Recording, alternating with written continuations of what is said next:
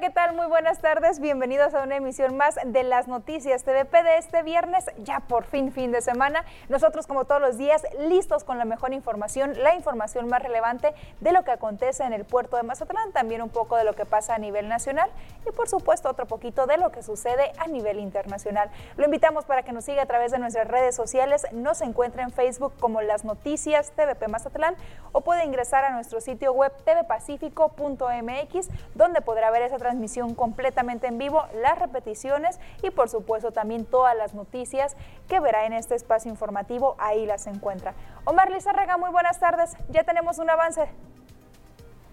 Kenia Fernández, muy buenas tardes. Efectivamente, un avance de lo que le tenemos preparado para el día de hoy tiene que ver con la entrega del nombramiento por parte de la autoridad municipal al secretario de Seguridad Pública, quien era el encargado de despacho, Simón Malpica, ahora es el titular y por primera ocasión se nombra una subdirectora operativa, una mujer. Le tendremos aquí los detalles en otra información. Encontraron tres cuerpos sin vida, esto a la altura del kilómetro 32 de la autopista Mazatlán, Culiacán. La Guardia Nacional, División Caminos, fueron quienes acudieron para dar fe de estos hechos. Esto y más hoy aquí en las noticias.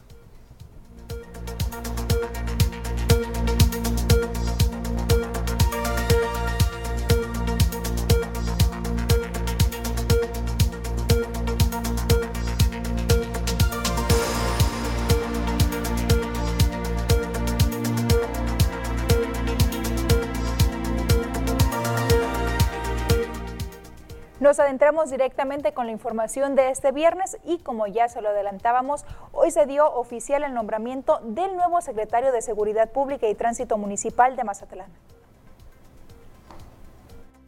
Simón Malpica Hernández fue ratificado por el alcalde de Mazatlán, Luis Guillermo Benítez Torres, como secretario de Seguridad Pública Municipal.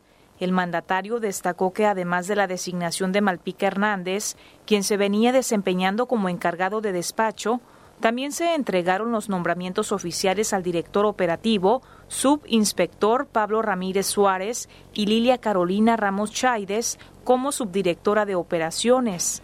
Había titulares que estaban encargados de despacho. Hoy vamos a dar los nombramientos oficiales al titular, al director y a la subdirectora, que es mujer. Es por primera vez que una mujer llega a una subdirección de Secretaría de Seguridad. Sí, es de carrera, es, es, agente de carrera. Por su parte, el secretario de Seguridad Pública en Mazatlán dijo que la instrucción del alcalde fue brindar seguridad a la ciudadanía y al turismo. Es darle seguridad a la ciudadanía, seguir con los operativos y que la seguridad, la ciudadanía se sienta segura y el turismo. El nombramiento se le dieron al inspector Pablo Ramírez Suárez como director de operaciones, a Policía Segundo Carolina Saide como subdirectora operativa que trabajemos como lo vemos haciendo ahorita en coordinación los tres, los tres mandos, que nos coordinemos y seguimos con los operativos de punto de inspección de todo el puerto, la entrada y salida de Mazatlán, con los operativos de las motos, de los vehículos, de los robos a comercio andamos también haciendo operativos. La corporación policial informó que Simón Malpica Hernández cuenta con 25 años de servicio y actualmente se encuentra cursando el cuarto semestre de la carrera de licenciatura en Derecho además de tener el grado de inspector. Con 14 años de antigüedad, Lilia Carolina Ramos Chaides, policía segundo de la Secretaría de Seguridad Pública en Mazatlán, se ha desempeñado como jefa de grupo, comandante de sector, coordinadora y ahora estará al frente de la Subdirección de Operaciones, lo que la convierte en la primer mujer en ocupar el cargo al frente de esta corporación policial explicó que a partir de hoy, como parte de sus funciones, deberá estar a cargo de los operativos y de garantizar seguridad en las colonias del puerto, así como generar estrategias para disminuir la incidencia de delitos sobre los robos a transeúntes y vehículos. Carolina dijo gustar de su trabajo, sentirse orgullosa por su reciente nombramiento, así como los retos que esto representa. Eh, he estado de, jefe de grupo, de comandante de sector, coordinadora, hasta este momento, pues ahora como subdirectora de seguridad pública. Más que nada el operativo, lo que es el operativo, las colonias, la seguridad de la ciudadanía, ese tipo de, situaciones. La verdad es un orgullo, estoy muy contenta de ser la primera mujer subdirectora en seguridad pública. La verdad es una gran confianza y responsabilidad la que me está brindando. Así es lo que son los robos, eh, robo a persona, eh, robo a eh, robo a vehículo, pero se han manejado estrategias. Viudas de elementos de la Secretaría de Seguridad Pública Municipal, así como jubilados, están abiertos al diálogo con el alcalde Luis Guillermo Benítez Torres a fin de arreglar acuerdos sobre el pago de la pensión. Yesenia Rojo Carrizosa, asesora jurídica de Guerreros Unidos de Culiacán, expuso que los mazatlecos solicitaron su apoyo para la regularización de su prestación, ya que no se les pague el sueldo que ganaban antes de jubilarse o de fallecer no se les está pagando completo, no está homologado el sueldo de la viuda como ganaba su esposo al momento de fallecer, mucho menos con el sueldo que le corresponde de acuerdo al grado que tienen los policías y mucho menos aumentos.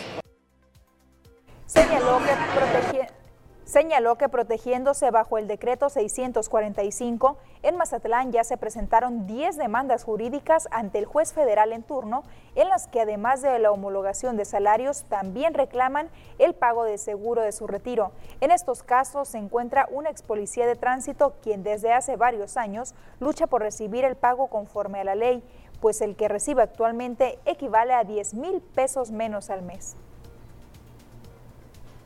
El principal es de que me liquidaron, me dieron el finiquito conforme en base a salarios mínimos, cuando el reglamento lo marca que me lo deben de pagar con lo que yo ganaba actual eh, en ese momento de la jubilación de su inspector. Hay una diferencia entre 10 mil a 12 mil pesos por mes, lo que me hace falta.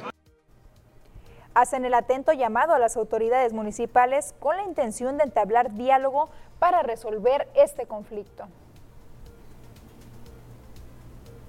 Y mire, para brindar un mejor servicio, los elementos castrenses, en este caso de la Sedena, de la Secretaría de la Defensa Nacional, se están, eh, más bien dentro de la Sedena, se están impartiendo algunos cursos para buscar la justicia militar.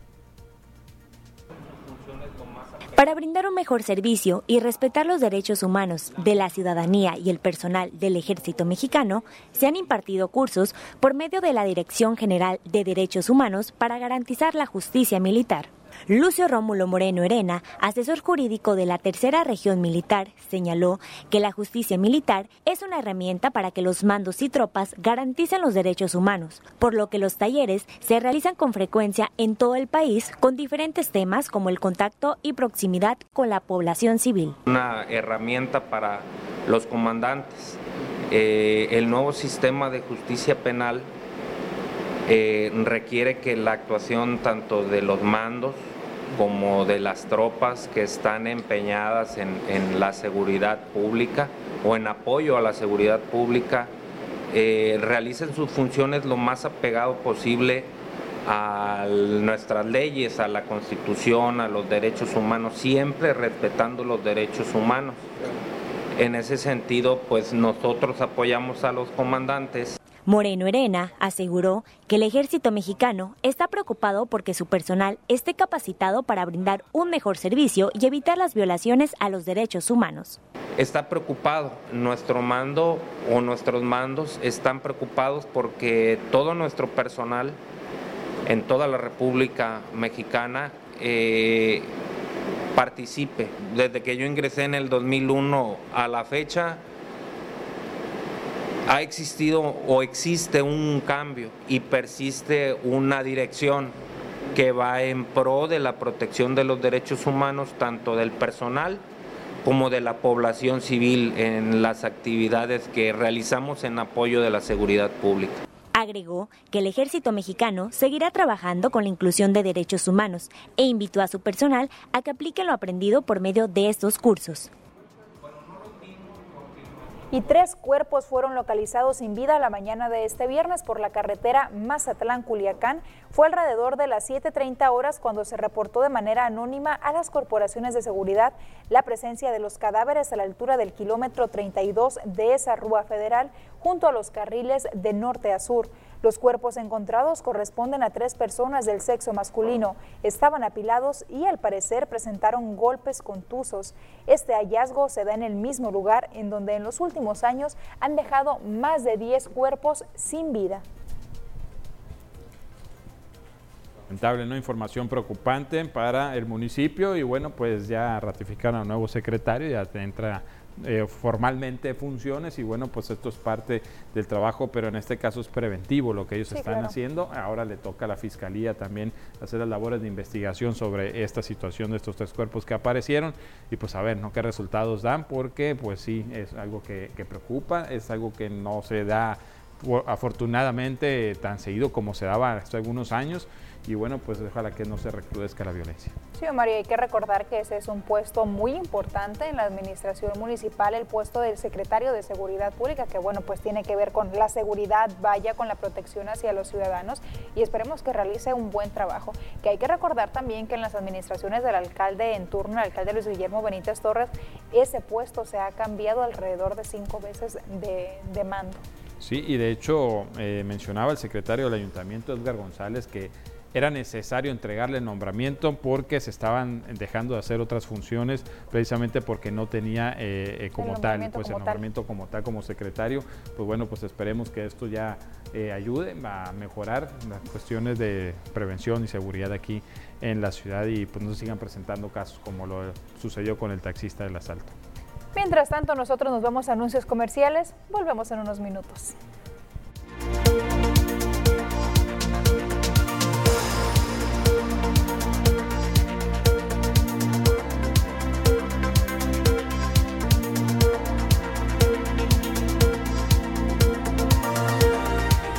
Estamos de regreso con más aquí en las noticias y es momento de leer los mensajes que usted nos hace llegar todos los días a nuestro número de WhatsApp 6692 40 56 44. Se lo recuerdo como todos los días para que nos agregue a sus contactos y nos haga llegar sus mensajes como ya lo hicieron algunas personas, Omar. Efectivamente, como todos los días, agradecemos que se comuniquen con nosotros y vamos a iniciar a dar lectura a las denuncias que amablemente nos hacen llegar. Nos dicen para hacer una solicitud de topes, esto en la glorieta de Avenida Santa Rosa y Las Torres, atrás de una conocida tienda comercial, porque seguido hay muchos choques, están pidiendo que se pongan algunos topes en esa zona sería importante, Omar, que hicieran la gestión correspondiente. Digo, ya nos pasaron la información a nosotros, lo vamos a comentar, pero sería importante que los vecinos acudieran directamente a las instalaciones, en ese caso puede ser tránsito municipal, y hagan la solicitud para que valoren si en efecto pueden poner algún señalamiento en esa zona, algunos topes, que es lo que piden. También nos dicen buenas tardes, hablando de medio ambiente, aquí en Rincón de Urias, a las 6 de la mañana ya están quemando basura y en la tarde también atento llamado en este caso a Ecología Municipal. Es una problemática que si si bien no es tan frecuente como en años anteriores, se sigue presentando y sigue causando molestias e incluso que puede llegar a causar afectaciones a la salud de las personas. Sí, es un problema de contaminación el que se está presentando con la quema de basura y bueno, pues ahí en este caso las autoridades de ecología municipal, pues atento llamado para que tomen cartas en el asunto. Esta situación se presenta en Rincón de Urias, es donde están denunciando pues prácticamente todo el día la quema de basura. También nos dicen, buenas tardes, estoy reportando que en la calle John Gutenberg, en 18.124, cortaron un árbol y pues ya se está secando, eh, se está agregando muchos animales, no lo había reportado porque pensé que rápido lo iban a recoger, la basura, y pues ya tiene un mes. Ojalá alguien venga a darle solución a esto, es en la colonia Progreso, está el árbol en pantalla actualmente, pues ahí tirado prácticamente en lo que es la banqueta, según podemos observar. Y pues ya se está secando, se está llenando de insectos, me imagino, animales, hormigas, toda esta situación que aprovechan, ¿no? De, como dicen, hacer leña del árbol caído, como dice el dicho, ¿no? Y que el camión de la basura tampoco se lo lleva. No, eh, de hecho esto... Tienen que ser servicios, a servicios públicos. municipales a través de parques y jardines, a ver si pueden mandar una unidad a recoger pues este árbol que está ahí ya en mal estado. En la colonia Francisco Villa, la calle toma de Polvoreda y y el puente un taller mecánico lo utiliza como estacionamiento, provocando problemas para la circulación vehicular y peatonal, así como incrementando los riesgos de inundación, pues permanecen día y noche los vehículos estacionados y nos hacen llegar una fotografía para constatar esta situación. Es en la Francisco Villa, calle Polvareda, Polvoreda. Polvoreda. Entonces, pues... Eh, Polvadera. Polvareda, creo que lo escribieron mal. Pero bueno, desde aquí el llamado correspondiente a las autoridades nos dice que es un taller. Fíjate que, o sea, está la campaña de los autos abandonados, pero creo que si hacen la llamada a tránsito municipal, probablemente acudan. Y también nos dicen buenas tardes, las rejas de la Boca Calle de la avenida Miguel Alemán están llenas de tierra y plantas, inunda mucho cuando llueve, si nos pueden apoyar reportando a la dependencia correspondiente, en este caso obras públicas, para que acudan aquí y a limpiar pues estas alcantarillas que están prácticamente llenas de maleza y de tierra. Fíjate Omar que hace como dos semanas en un sábado me tocó a mí ver cómo había personal del ayuntamiento con máquinas y con, con diversos equipos trabajando que quitaban las, las, las rejas por completo y sacaban toda la tierra en esa zona de Alemán. Entonces si fueron probablemente acudan a, a limpiar estas que hicieron faltas, pero bueno, abajo es donde estaba ese problema. Vamos a esperar que, acudan las autoridades porque sí me, tocó ver que andaban trabajando en esa zona. También, los, Sí, adelante. ¿Quién sigue? Luis Zúñiga. Entre Francisco Villa y Rosales, años ahí, nos hacen llegar una fotografía. Vamos a ponerla para saber de qué se trata. Mm, ah, ah. De una camioneta, de una camioneta de estas abandonadas. Entonces, pues hay que hacer el llamado correspondiente al 911 para que se hagan las acciones correspondientes, porque fíjate que a raíz de esa nota que sacamos de, de, esa campaña, pues han surgido por todos lados estas problemáticas que siempre han existido, pero que ahora... Pues, Tránsito Municipal dijo que pues se comuniquen a esta dependencia, pueden hablar al 072 también Atención Ciudadana 911 donde pues pueden poner la denuncia y pues especificar en qué lugar se encuentra esta unidad abandonada, les dan 72 horas a los dueños o por lo menos avisan a las personas que están alrededor donde está estacionada esta camioneta para ver si hay, algún dueño, 72 horas para que lo retiren, de lo contrario mandan la grúa y se lo llevan. Pero es importante hacer la denuncia. Si no hay denuncia, pues no hay acción. También nos dice pésimo el servicio que presta la Alianza de Camiones los días sábados y domingos a partir de de las 7 de la tarde. Ya no pasan ciertas rutas, la gente tiene que buscar otras opciones de transporte. Atento llamado a la Alianza de Camiones para reforzar las rutas, sobre todo fines de semana por la tarde-noche. Y con esto terminamos esta sección por el día de hoy. Lo invitamos para que se quede con nosotros. Tenemos anuncios.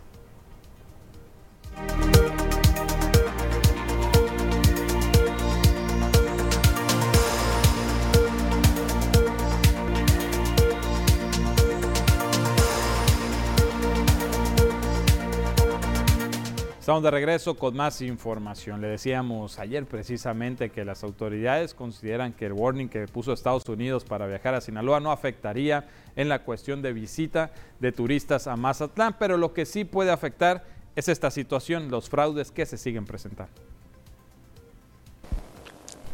A unos días de haber comenzado el periodo vacacional de verano, en Mazatlán, el Centro de Atención y Protección al Turista ya recibió reportes por fraudes a la hora de reservar cuarto de hotel o departamento. Astrid Macías Fregoso, directora de CAPTA, informó que han recibido al menos 10 quejas durante los últimos días y que la mayoría viene por parte de visitantes nacionales. Menos de 10 reportes sí hemos tenido directamente en CAPTA, no estamos contando otros que a lo mejor no nos lleguen directamente, pero eh, sí hemos visto cómo eh, tiene eh, éxito el hecho de nosotros también como equipo reportarlo.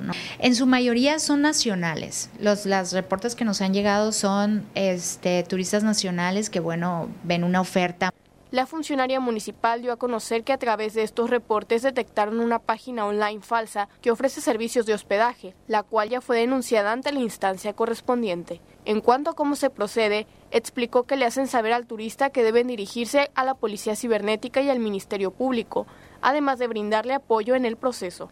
Ahorita ya hay un protocolo diferente en donde la víctima tiene que hacer el reporte directamente al Ministerio Público y también este, a la unidad de, fraude cibernético con la policía cibernética. Entonces, ahí nosotros lo que hacemos como colaborando en, que pues esta página sea suspendida es reportarla en las plataformas, en los dos links Expuso que también han detectado intentos de fraude en plataformas que cuentan con servicio de chat, así como ofertas en redes sociales, las cuales aclaró que no significa que vengan directamente de Mazatlán, sino de otras partes del mundo que toman el nombre del destino y de las empresas.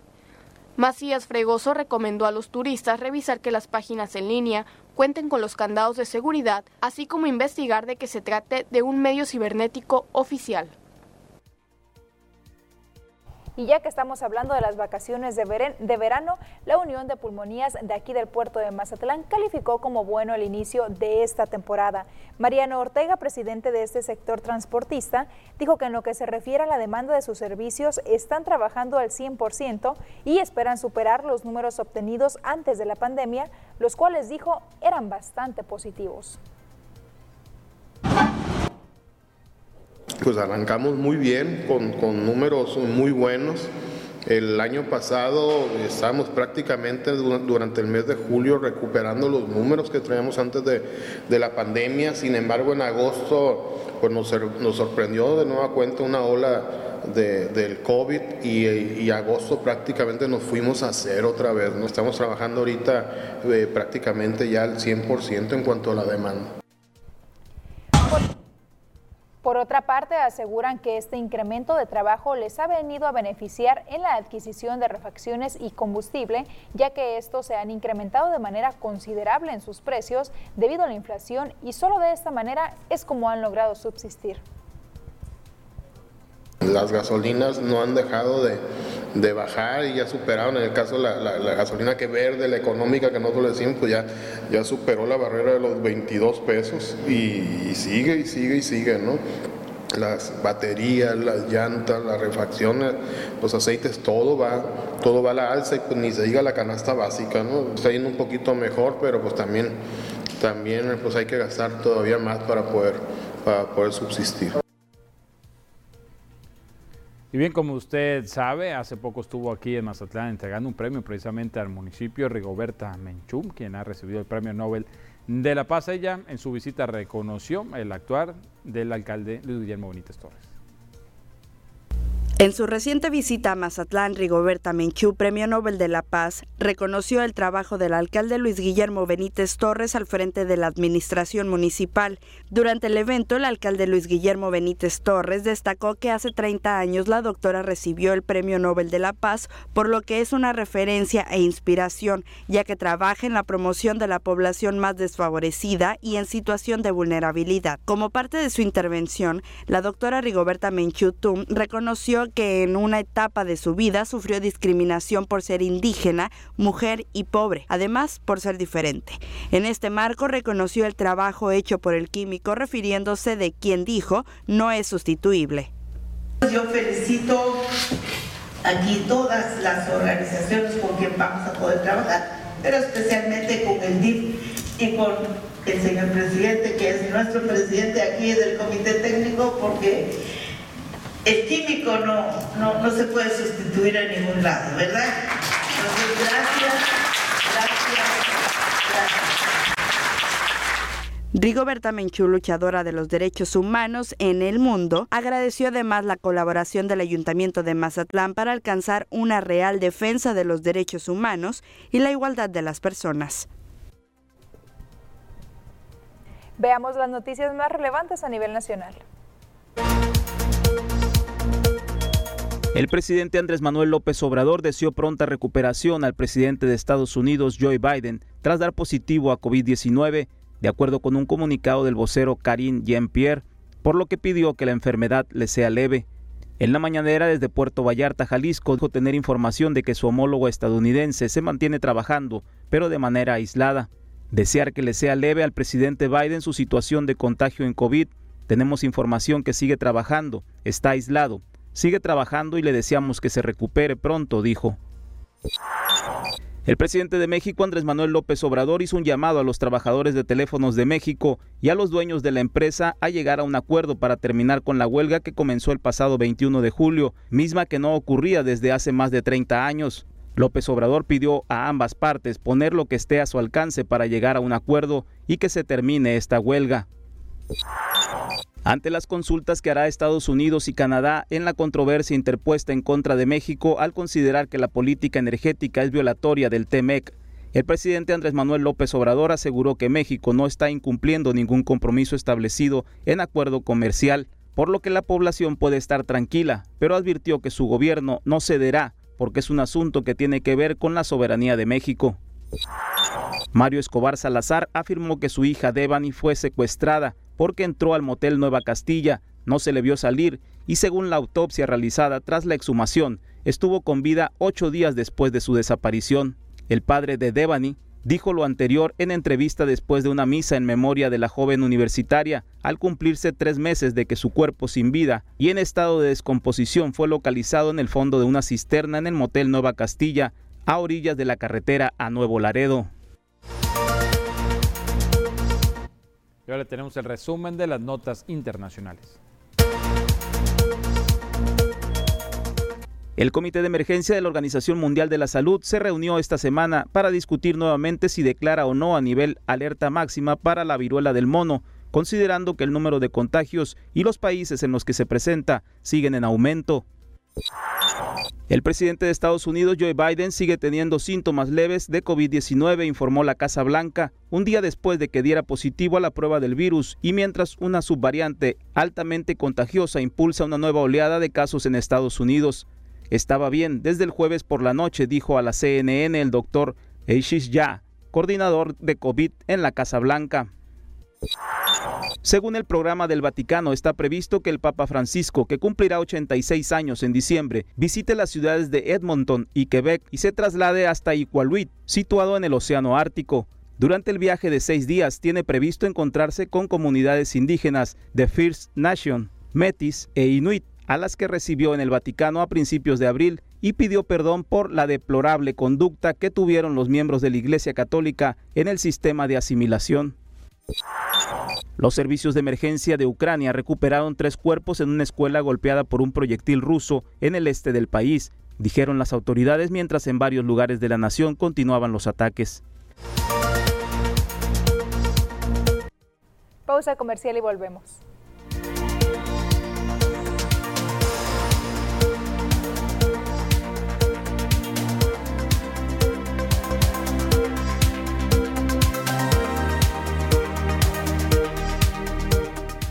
Reconoce el alcalde de Mazatlán que hay problemas financieros al interior del Instituto Municipal de Cultura. Esto es lo que dijo. Reconoce el alcalde de Mazatlán, Luis Guillermo Benítez Torres, que el Instituto de Cultura, Turismo y Arte presenta complicaciones financieras. Al ser cuestionado sobre la dificultad que está representando el pago de nóminas a los trabajadores, dijo que el presupuesto que se asigna no siempre alcanza el Carnaval Internacional de Mazatlán representó un gasto muy fuerte y no hubo forma de conseguir recursos o patrocinios para reducir los costos, así lo mencionó. Bueno, lo que, lo que pasa es que el presupuesto que se asigna no siempre alcanza. Acuérdense que el Carnaval es el gasto más grande que tiene la ciudad. Y en esta ocasión quisimos que fuera autosuficiente hasta donde se pudiera. No fue posible porque les recuerdo que no tuvimos la instrucción del gobierno del estado para hacerlo hasta tres días antes. Entonces no hubo forma de conseguir recursos de patrocinadores para abaratar costos y lógicamente eso hace que merme el presupuesto de una dirección tan importante. Benítez Torres recordó que al tratarse de una paramunicipal, tienen independencia para resolver sus problemas y solamente el director José Ángel Tostado Quevedo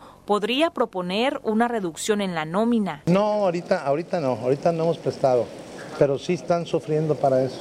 Eso lo desconozco, son paramunicipales, ellos tienen que resolver sus problemas. Cada paramunicipal tiene que resolver sus problemas. No lo sé porque apenas el director puede proponerlo. Él sabe qué hace cada quien. Lo valoraríamos con mucho gusto. Por último, el alcalde dijo que el reporte de las finanzas del Instituto de Cultura correspondiente al último trimestre es público y está disponible en los portales en los apartados de transparencia. Y la Junta Municipal de Agua Potable y Alcantarillado de Mazatlán ya está reuniendo lo que es la documentación para enviarla al Congreso del Estado en busca de que se apruebe un aumento a la tarifa de agua potable. Así lo dijo el gerente de esta paramunicipal, Osvaldo, Osvaldo López Angulo. El Consejo ya nos autorizó a empezar la formación de los expedientes, ¿no? Porque no es nada más decir voy a Congreso y autorízame, hay que decir el por qué quiero la autorización. Es, un, es, un, es son unos expedientes jurídicos que hay que, que hay que formalizar, unos expedientes para estar en condiciones de que pudiera ser, que pudiera ser aprobada, ¿no?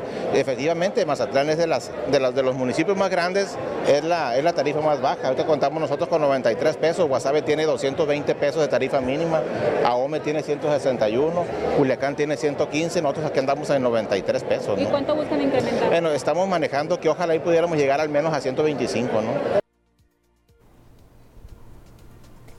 Consejo para el Desarrollo de Sinaloa sigue impulsando la realización y culminación de las presas en la zona sur del estado de Sinaloa. Esto lo hace de la mano con el Comité Baluarte Presidio. Alfredo Ruela Solís, presidente de Codecina en la zona sur del estado, dijo que está a la espera de que se inicien los trabajos de construcción de los módulos de riego de la presa Picachos, lo que traerá beneficios a todos los sectores productivos de esa región. Estamos trabajando coadyuvando con Cobalpre en que las presas, la Santa María concluya. La Pikachu ya saben que está concluida y que lo que nos falta es todavía desarrollar el sistema de, riego, ¿no? que no lo existe. Que la Pikachu tenga un distrito de riego donde esté funcionar como presa, no solamente que se convierta en, un abastecedor de agua, que es muy importante en cantidad y calidad para Mazatlán, que ahorita estamos viendo cómo están sufriendo otras ciudades eh, y esto es una obra de infraestructura que puede garantizar y debe garantizar el abasto eh, en cantidad y calidad para Mazatlán y para su desarrollo inmobiliario. En lo que se refiere a la presa Santa María, dijo que también están impulsando su conclusión y aunado a eso, mencionó que espera que la Comisión Federal de Electricidad tome en cuenta el proyecto original donde se contempla la generación de energía con el caudal del agua, lo que también traerá beneficios al sur, sur del estado. Creo que ya se cumple con la norma y hay una opción de que se puedan conseguir ya eh, por parte de, Comisión Federal de Electricidad, que es el responsable de, la generación eléctrica en el país, que pudieran ellos considerar esto porque sería una gran opción viable. eso se sí, se consideró para la, para la Santa María. Eh, de hecho, cuando se, se tenía planeado por gobierno federal en aquel tiempo el desarrollo del CIT, era parte del suministro y garantía de la energía eléctrica hay complicaciones actualmente en Mazatlán para contratar mano de obra en lo que se refiere al sector restaurantero, hotelero y en otros sectores también productivos de la ciudad. El presidente de la Asociación Civil Vecinos del Centro Histórico así lo confirma y dijo también que los jóvenes no quieren trabajar. No, complicado. Hoteles, restaurantes son de las industrias que tuvieron más problemas en, laboral, ¿no? En cuestión de recibir mano de obra. ¿Por qué? Porque hubo un exceso de demanda, ¿no? Y mucha gente no quiere trabajar también, los jóvenes. Eh, yo creo que hubo un cambio, le llaman la, gran resignación ahorita, pero es un tema mundial. Eh, dijeron, hey, si yo estoy mi vida, y, o sea, hay un cambio en los chavos, ¿no? Tenemos gente de mucho tiempo y también pagarles mejor, ¿verdad? Haberles aumentado mucho más el sueldo que lo que realmente decía la inflación que de todos modos no les alcanza. Hay un problema de inflación muy fuerte que cualquier dinero no alcanza a nadie, ¿no? Alrededor de 18 mujeres del Centro de Atención a la Violencia Intrafamiliar asistieron a una capacitación impartida por la Red Nacional de Refugios. Rosalba Núñez, directora interina de la Red Nacional de Refugios, expuso que estos cursos se brindan dos veces al año con la finalidad de actualizar al personal acerca de los protocolos que se llevan a cabo, así como las mismas teorías de género. Remarcó la importancia de estas actualizaciones es que las personas que trabajen en esos lugares de acogida desempeñen una labor diferente e importante, pues se tratan casos de violencia que conllevan emociones como frustración y dolor. Núñez Montelongo agregó que estas capacitaciones se dan conforme se aprueba el proyecto de la institución, mientras que en su caso las ha impartido en ciudades como Tapachula, Torreón y Morelia. Bueno, pues estoy invitada aquí por el, por el Centro de Atención de Violencia de las Mujeres y el trabajo que ahorita estamos realizando es sobre los casos de referencia, cómo se refiere de una mujer de una institución a otra, los protocolos que se deben de seguir. Hay que actualizar un poco la teoría de género, todo lo que es la violencia. Estamos viendo el autocuidado, bueno, porque el personal del refugio tiene un trabajo muy diferente al de los demás eh, trabajos en cualquier otra situación. ¿no? Ellas trabajan con la violencia, con las emociones, con el dolor, con la frustración. Entonces ellas deben de estar constantemente actualizadas reforzando sus conocimientos, eh, permitiendo abrir la mente para poder romper muchos paradigmas. Tenemos corte y regresamos con deportes.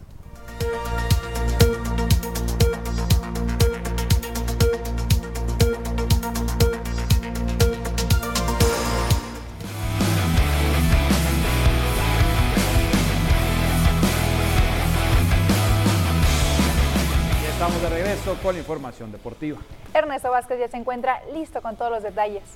Compañeros, ¿cómo están? Fin de semana de mucha acción, actividad. Vamos a platicar un poco de lo que ocurre en el fútbol, en el béisbol y sobre todo aquí en el puerto de Mazatlán. Adelante.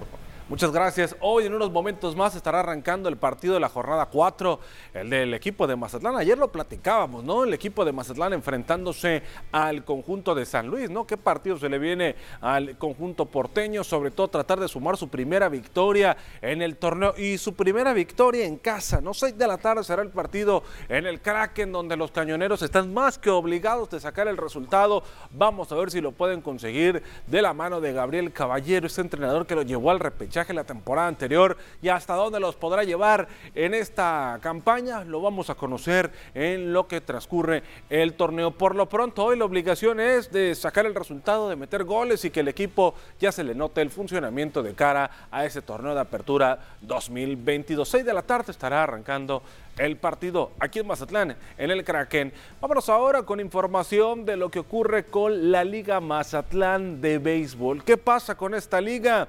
Mudará la Liga Mazatlán, la que conocemos, que está acá por la Colonia Libertad de Expresión, ahí por la Avenida La Marina, como muchos lo conocemos. Ya no será la sede, ya no será esa sede ah, actual donde tienen, se estarán entregando el próximo, a mediados del mes de agosto, estarán entregando las instalaciones y tendrán que estrenar nuevas instalaciones. Vamos a conocer un poco más de esta situación.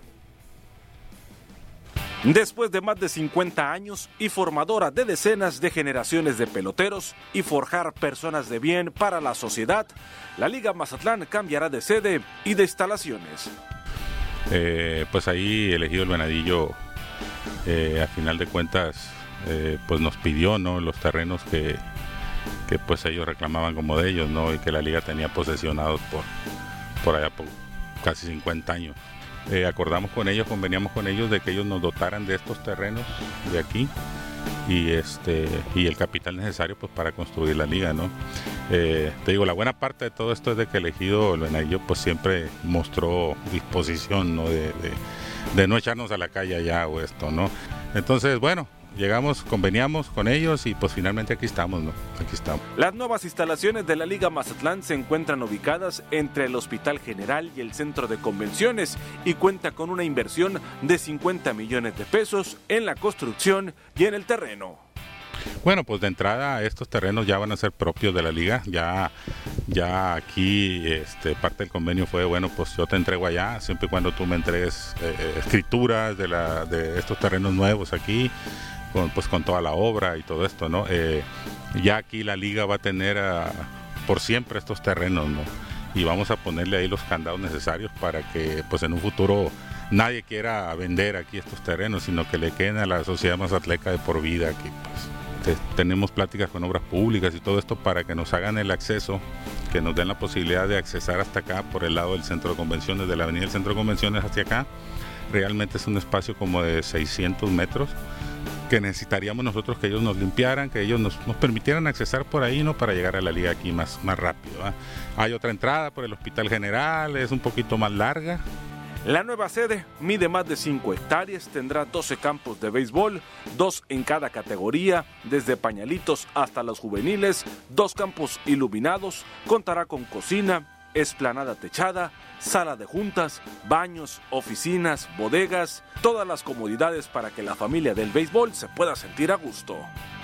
Bueno, sí, aquí pues se hizo todo esto con un proyecto eh, arquitectónico, ¿no? Aquí eh, pues se tomó como base pues el, el terreno encino para plasmar un proyecto para aprovechar todos los espacios, de tal manera que aquí acomodamos 12 campos, dos de cada categoría de las chicas que le nombramos, desde pañalitos a infantil mayor, más un par de, campos juveniles que hacen un total de 12 campos, bien esparciditos en las 5 hectáreas.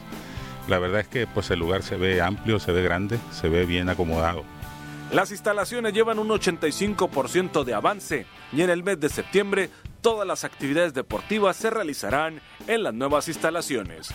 Nosotros sabemos ¿no? que, que, que, de entrada va a ser este como que un poquito eh, algo, va a haber algún tipo de renuencia de la gente de trasladarse hasta acá, ¿no? Realmente estamos a 8 minutos de las instalaciones eh, eh, viejas. Entonces, a la gente pues que tenga confianza, ¿no? Ahorita de entrada a lo mejor se le va a hacer pues diferente, un poquito más largo, un poquito más lejos, pero a toda la gente, por ejemplo, del Real del Valle, Real Pacífico, le va a quedar incluso hasta más cerca. La nueva temporada de béisbol se jugará en la nueva Liga Mazatlán. Bueno, pues ahí está lo que se viene para la Liga Mazatlán. De hecho, estarán despidiendo sus actuales instalaciones o las viejas instalaciones con un torneo nacional, el cual se estará arrancando el día de mañana, ¿no? Ahí será sede la Liga Mazatlán, la actual, y ya tendrán que entregar estas instalaciones que se encuentran, las que todos conocemos, ¿no? Pues sobre la Avenida La Marina, ya a mediados del mes de agosto se entregan y a partir de septiembre toda la actividad deportiva se estará llevando a cabo en la nueva, en las nuevas instalaciones de la Liga Mazatlán. Ya está un 85% terminada prácticamente está ahí sobre el Hospital General, lo comentábamos ahorita en la nota, por donde está el Hospital General y el Centro de Convenciones, no una zona de plusvalía y de crecimiento, de desarrollo que hay por ahí. Yo creo que le cayó muy bien esa zona. Ya para cerrar la información, vamos a hablar de José Luis Urquidi. Hoy a las 8 de la noche se estará subiendo a la loma de los disparos para enfrentarse a los marineros de Seattle. Será el rival que tenga enfrente Pepe Urquidi, ¿no? Sobre todo unos marineros de Seattle que en esta temporada de las cuatro derrotas que tiene el Mazatleco, tres se las han propinado precisamente el equipo de Seattle. ¿no? Vamos a ver en esta ocasión si logra salir con la victoria, ya arrancando la segunda vuelta del béisbol de las grandes ligas. Mucha suerte para el Mazatleco. Pues ahí está la información deportiva, lo más relevante hasta el momento en este espacio de las noticias. Compañeros, los deportes. Muchas gracias, compañero, por la información. Kenia, tenemos más noticias. Después del corte.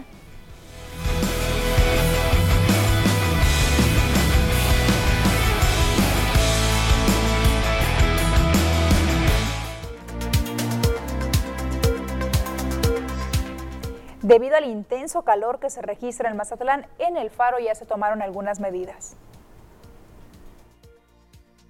El faro de Mazatlán, por órdenes de protección civil, se mantiene con restricciones en sus horarios, por lo que permanecerá cerrado de 1 a 5 de la tarde los días de calor extremo. Francisco Chávez Astorga, director operativo del Faro Mazatlán, exhortó a la población a que visite este atractivo natural en horarios donde la temperatura no sea tan elevada, por ejemplo, de 6 y media a 10 de la mañana o por la tarde de 5 a 6 y media. Y la idea es seguir cerrando este, en los días muy de calor extremo, ¿no? Para evitar que la gente pues tenga golpes de calor sobre la subida. Venir preferentemente en la mañana, a las 6 y media abrimos de la mañana, vengan a las 6 y media, 7 de la mañana, buena hora, hasta las 10, 11 de la mañana conseguimos que ya es ya empieza a ponerse caliente, entonces, y después de las 5, que ya el sol está de aquel lado del cerro y por lo tanto el cerro del Crestón, que es el faro, nos da cierta sombra, pues ya minimiza el, el calor. Chávez Astorga dijo que el faro continúa con atenciones mínimas por parte de los paramédicos. Se registran de 4 a 5 atenciones diarias y recomendó a la población subir con ropa cómoda y así como mantenerse hidratados durante el trayecto. Y quedan solo 10 días para participar en la convocatoria de bioculturalidad mazatleca por parte del patronato del Parque Natural Faro Mazatlán, que consiste en enviar fotografías sobre Mazatlán, donde se resalten sus costumbres, tradiciones, paisajes y personas. La fecha límite para la recepción de estos trabajos es el 31 de julio y las fotografías se deben de enviar al correo galeriafaromazatlán.gmail.com. Con esta información nos despedimos. Le agradecemos mucho su compañía durante este día y durante toda la semana. Le deseamos que tenga un muy bonito fin de semana. Y como todos los viernes, los dejamos con la mesa de análisis de las noticias. Que tenga excelente fin de semana. Buenas tardes.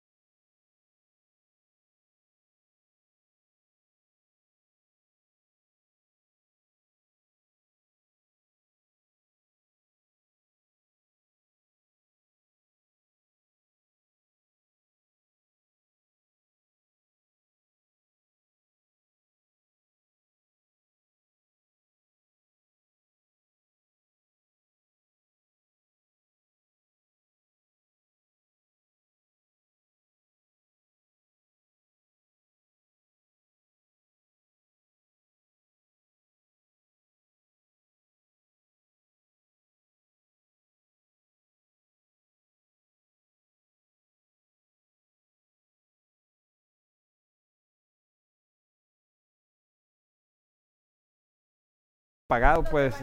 Y dice, pues, la neta, pues, quiero llevar a mi morro, dice, pero pues me voy a irme solo con el morro, dice. Vamos, ¿o qué? Para agarrar cura, ¿eh? Me voy a pescar a Celestino. No, pues no ocupo pedir permiso, nomás que tengo que dejar listo todo lo del negocio porque si no me están chingui chingui.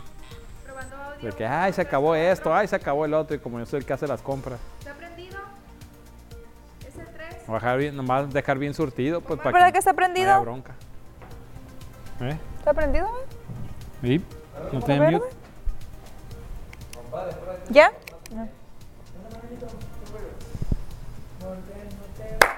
Perdón, muchacho. Confío en ti. Pero les quedó feo. Confío en ti, pero en ese no. La autoridad municipal entregó el nombramiento a secretario de Seguridad Pública, Simón Malpica, quien era el encargado de despacho, ahora es el titular y le entregan también nombramiento a la subdirectora, a la primer mujer subdirectora de operaciones. Le tendremos aquí los detalles. En otra información, tres cuerpos sin vida fueron encontrados en el kilómetro 32 de la autopista Mazatlán-Culiacán. ¿Qué dijo Pedro? ¿Dijo algo? No. Lo oí muy bajito. Ya estoy levantado desde las 5 de la mañana. Ahí voy. Ya sabes, ¿no, viejón? Simón, pegarle. ¿Qué hay el próximo año? Va a ser inolvidable. ¿Quién se va a casar? ¿El Briancito? Vamos a caer la carrera. ¿Aquí anda? Ah, pero allá anda con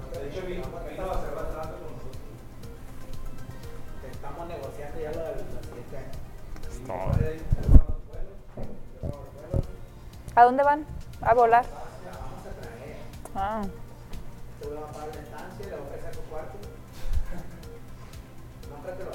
No sé ni quién era Kareli Ruiz. ¿Cómo? Ay, Omar, tienes que abrir más redes sociales, ¿eh?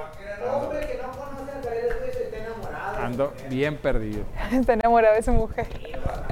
No tengo chance ni de ver redes sociales. Ey, no te había visto.